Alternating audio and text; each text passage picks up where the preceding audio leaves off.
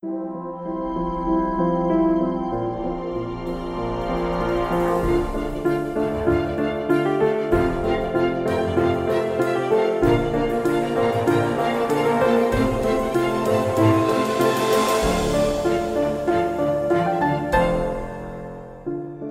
und herzlich willkommen zu meinem Podcast Swasta.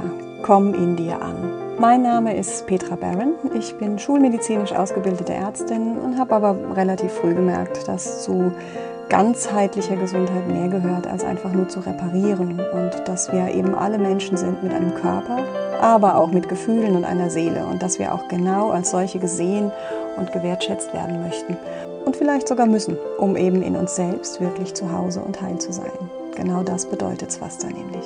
Mit diesem Podcast möchte ich Impulse setzen und dir Anregungen geben, dein Leben informiert und selbstbestimmt in deine eigenen Hände zu nehmen. Und ich wünsche dir ganz viel Spaß dabei.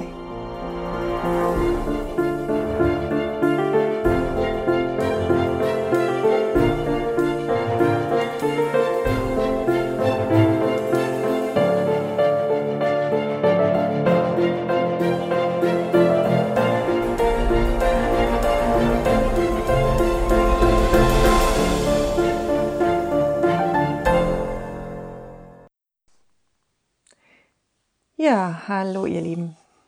Heute wieder eine Folge aus der Reihe Ayurveda Basics. Wir sind aber jetzt dann auch fast durch. Also heute kommt aber noch mal ein ganz großes Thema. Ähm, das, was eigentlich die meisten Leute so spontan auch mit Ayurveda verbinden, nämlich es geht heute um die ayurvedische Ernährung.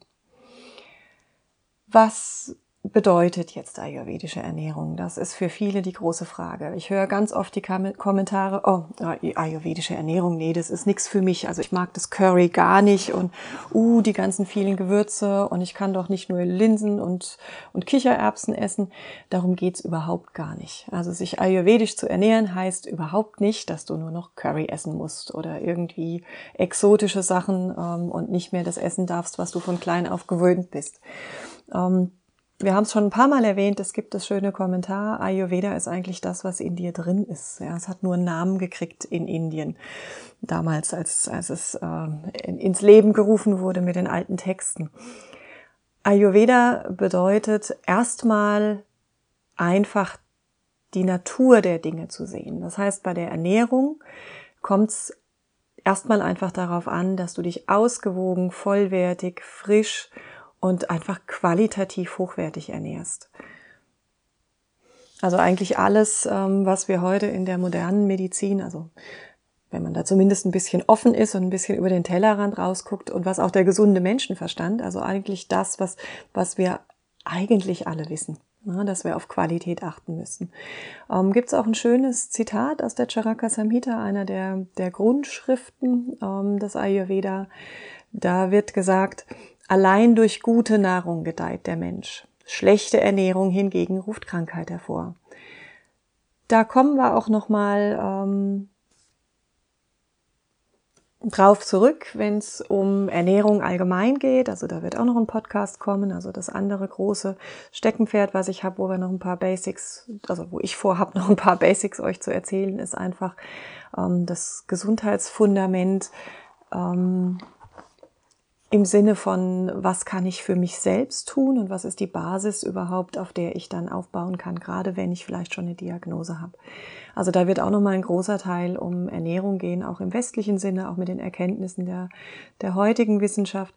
Aber es überlappt hier absolut. Ja. Ähm, es gibt natürlich dann im Ayurveda ein paar Feinheiten, ist ganz klar. Der Ayurveda hat halt einfach seinen äh, geschichtlichen Hintergrund, also wo er herkommt, die ganzen Umgebungen und natürlich sind die auch auf die Ernährungsweise, auf die Gewürze, auf das alles eingegangen, was es in Indien, was im Ursprungsland einfach vorlag lässt sich aber deshalb genauso gut auf uns übertragen. Also, ich fasse es nochmal zusammen, weil es mir wirklich ganz wichtig ist. Es geht in der ayurvedischen Ernährung zuallererst mal gar nicht darum, ähm, irgendwelche Tabellen äh, rauszusuchen und dich nur noch so und typgerecht und da ganz genau hinzuschauen und eben ganz viele ayurvedische Gewürze. Die sind toll. Ja, kommen wir auch drauf, wer das mag, super gerne auch löffelweise sozusagen. Aber es muss nicht sein. Also ayurvedische Ernährung hat erstmal, ist erstmal was ganz Pragmatisches. Ja. Ähm, es geht, wie gesagt, vor allen Dingen um Qualität. Wenn ich in Heidelberg gefragt werde, was es zu Ernährung und Krebs zu sagen gibt, auch da, es gibt ganz viele Dinge, die man probieren kann, ganz viele Ansätze, die vielversprechend erscheinen.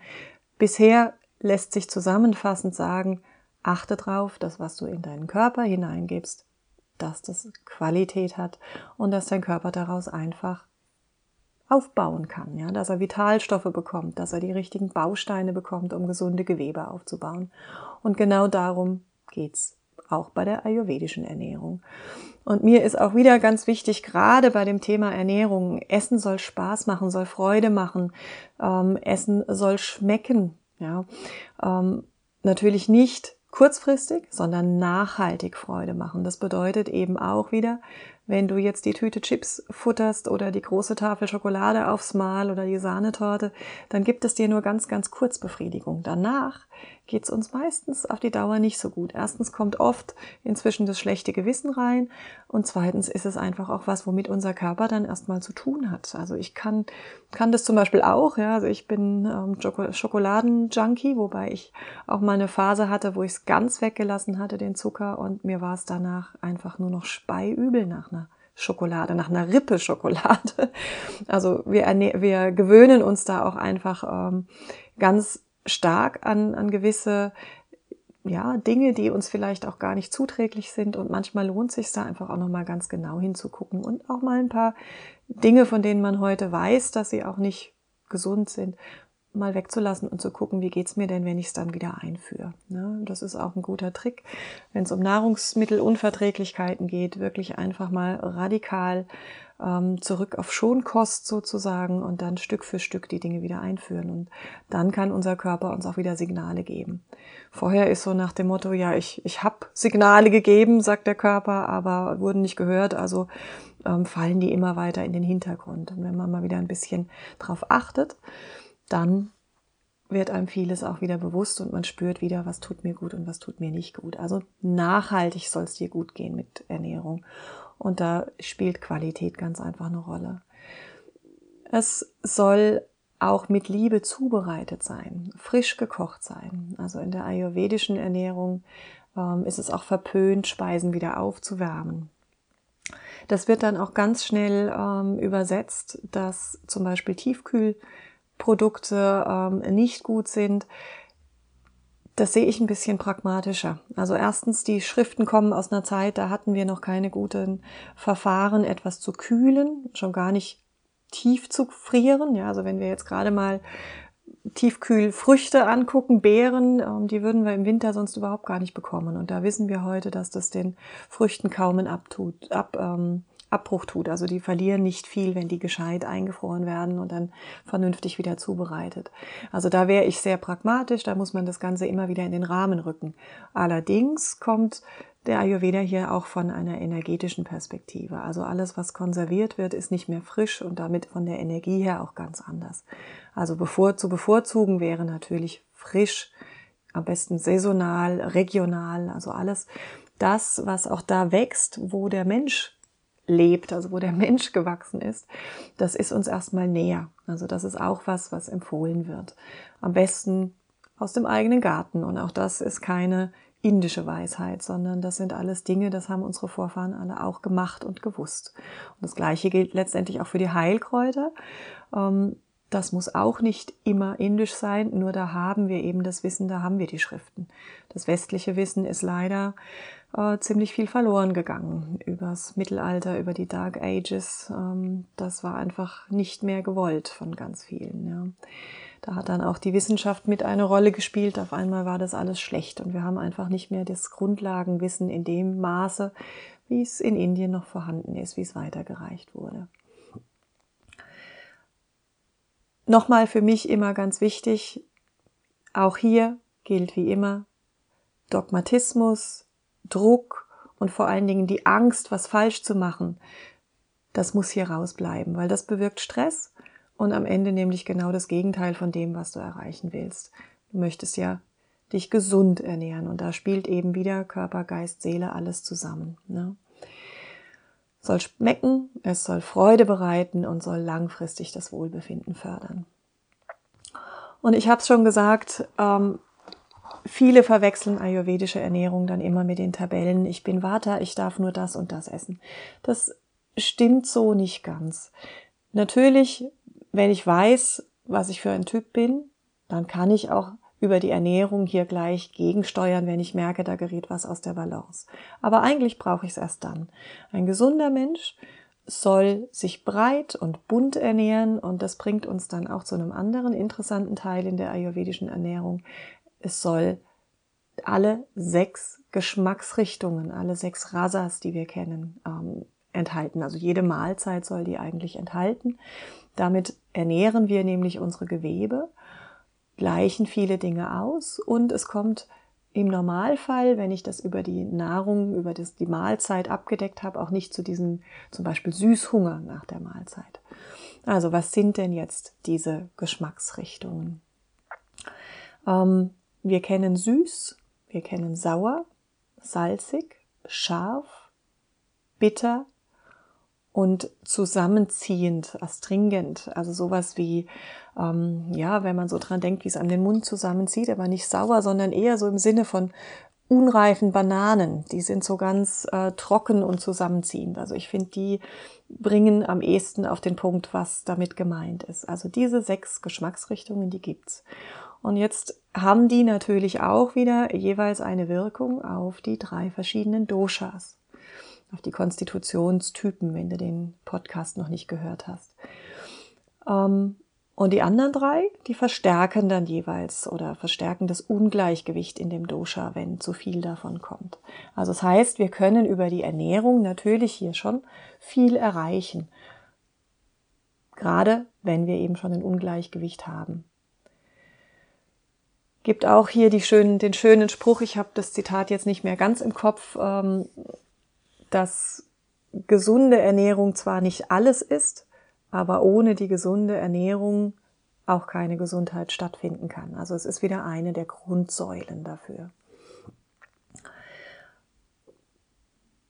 Die Geschmacksrichtungen nochmal ganz kurz zusammengefasst. Süß, sauer und salzig würden Vata reduzieren, entsprechend verstärken zu scharf, zu bitter und dieses Zusammenziehen, trockene, ein schon aus der Balance geratenes Vata. Wobei süß, muss ich nochmal dazu sagen, hier geht's jetzt nicht um die Schokolade, sondern hier geht's tatsächlich um äh, süße Gemüse, also zum Beispiel Karotten, ähm, Süßkartoffeln, aber auch um Getreidearten teilweise. Da habe ich vielleicht eine Anekdote, die ihr schon in dem Podcast gehört habt mit Volker.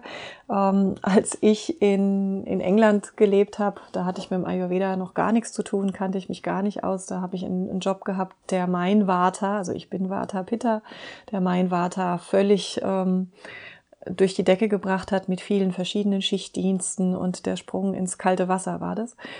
Da habe ich instinktiv versucht, das auszugleichen. Da sehen wir wieder, also der Ayurveda ist in uns drin. Das ist eigentlich das, was unsere Instinkte uns lehren, einfach in Worte gefasst und nochmal genauer hingeschaut.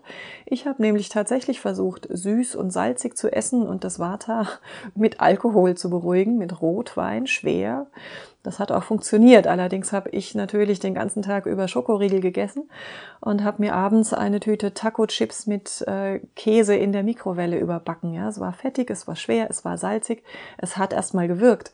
Aber ähm, ja, hätte auf Dauer meine Gesundheit wahrscheinlich ziemlich gefährdet. Ich habe es dann Gott sei Dank geschafft, die Kurve zu kriegen und den Job, auch wenn er sehr gut bezahlt war, ähm, wieder zu kündigen und zurückzukommen nach Deutschland.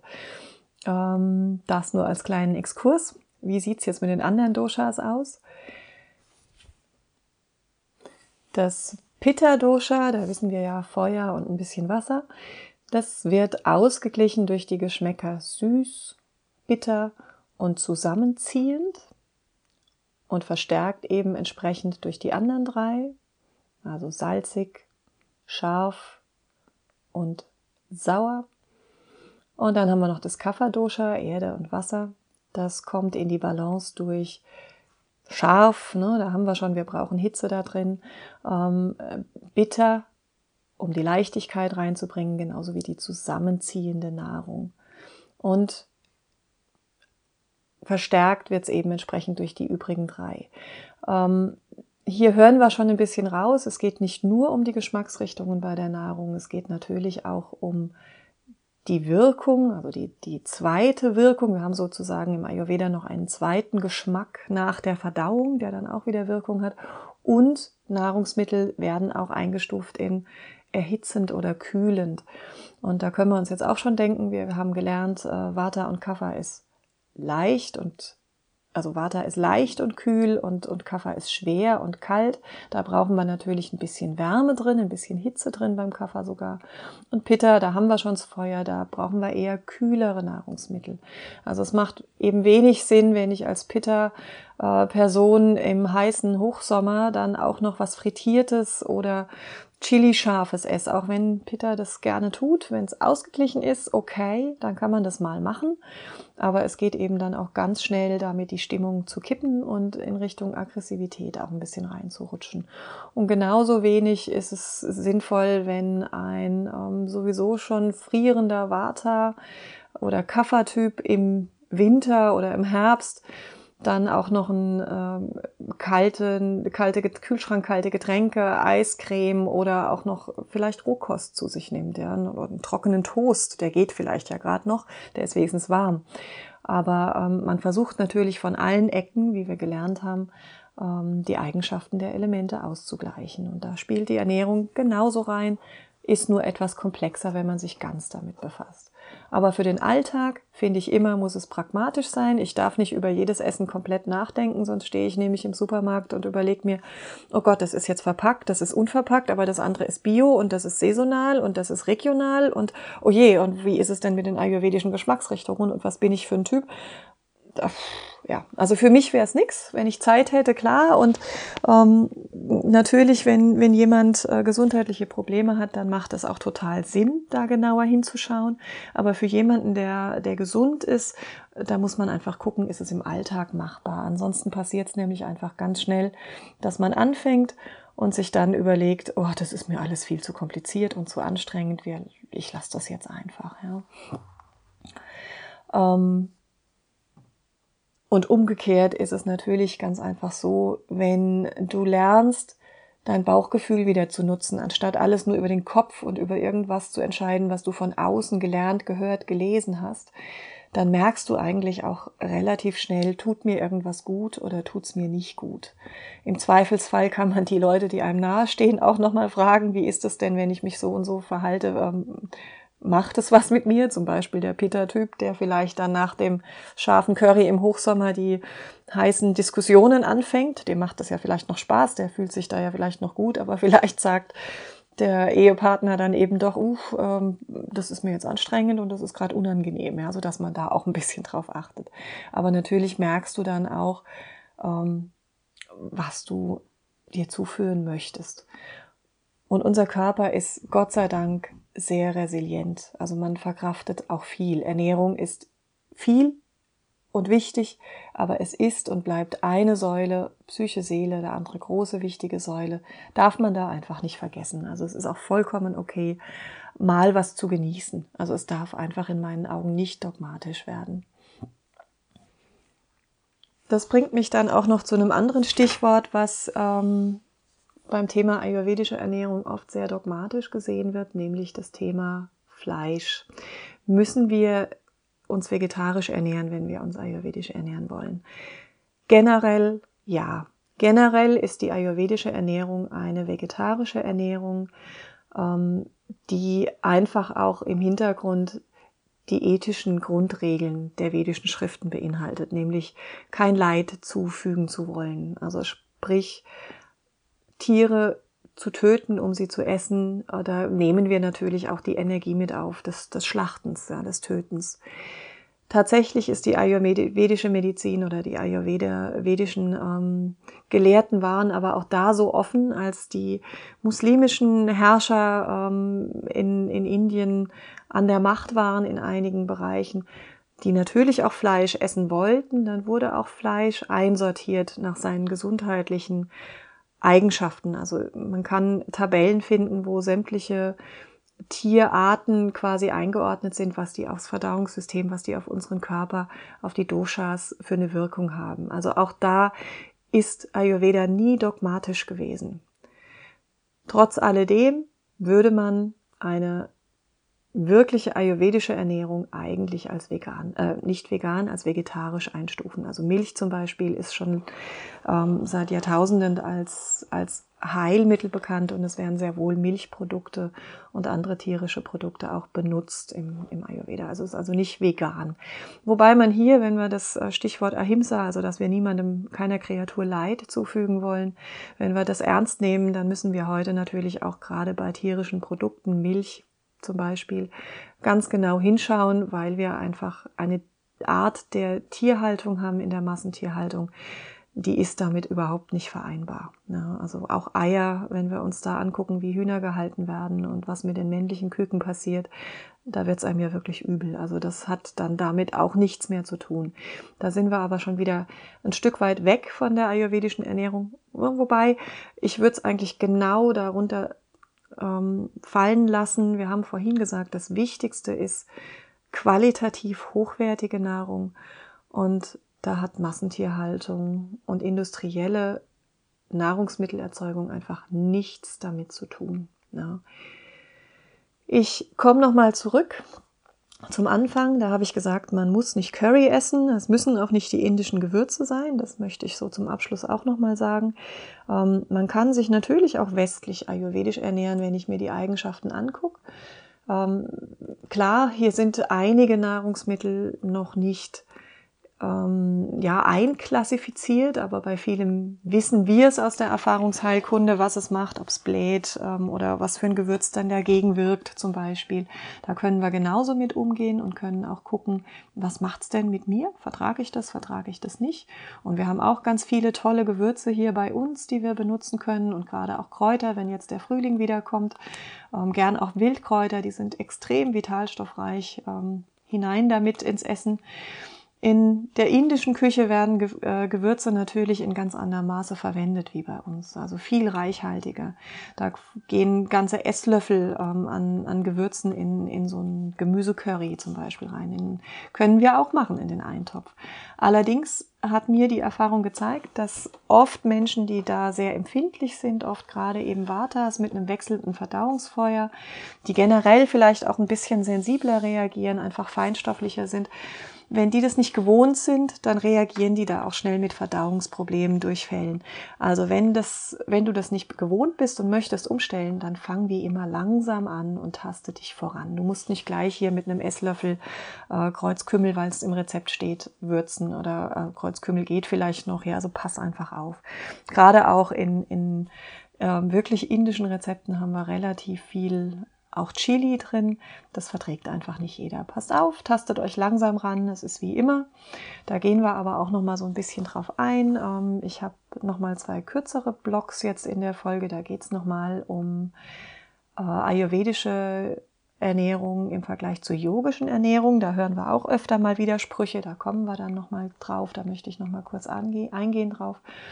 Und es gibt in der ayurvedischen Literatur ähm, Nahrungsmittel, die man einfach nicht gemeinsam essen sollte. Und da wird es dann auch nochmal kurz spannend. Da gebe ich einfach nochmal meine Sichtweise drauf, ähm, euch gerne weiter. Die widerspricht nämlich in vielen Punkten dem, was wir einfach gewohnt sind. Das aber dann im nächsten Podcast. Ich freue mich, dass du dabei warst. Bis zum nächsten Mal.